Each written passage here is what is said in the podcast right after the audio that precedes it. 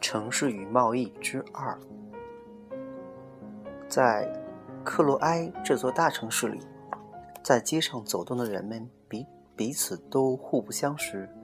每次碰面时，他们都想象着关于对方的各种情况，可能发生在他们之间的相遇、对话、惊奇、爱抚、轻咬。可是，竟然谁也不和他人打招呼问候。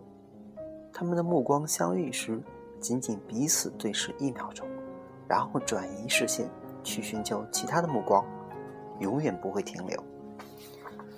一个少女走过，转动着肩上的阳伞，自己浑圆的臀部也微微晃动着。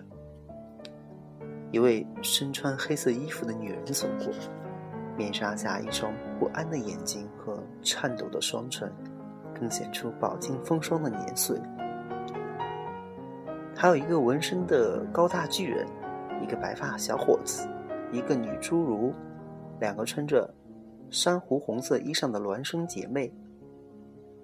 他们之间有什么东西在穿梭移动，相互投出的目光像线条一样，把一个个形象连接起来，并且画出那个瞬间能组合的箭头、星星。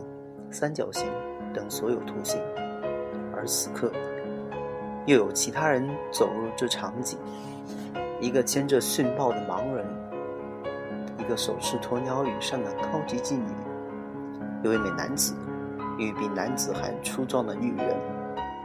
这些人偶然会在门廊下避雨，在集市的棚伞下购物，或者在广场上聆听乐队的演奏，彼此互不开口。指头也不会动一下，甚至连眼皮也不会抬一下，却能发展成约会、引诱、通奸、纵欢。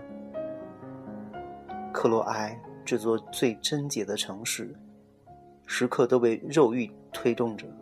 如果男人和女人们开始实现他们朝露般短暂的梦，每个幽灵都会变成人，上演一段追求。虚伪、误解、冲突与压迫的故事，而旋转而幻想的旋转木马就会停止转动。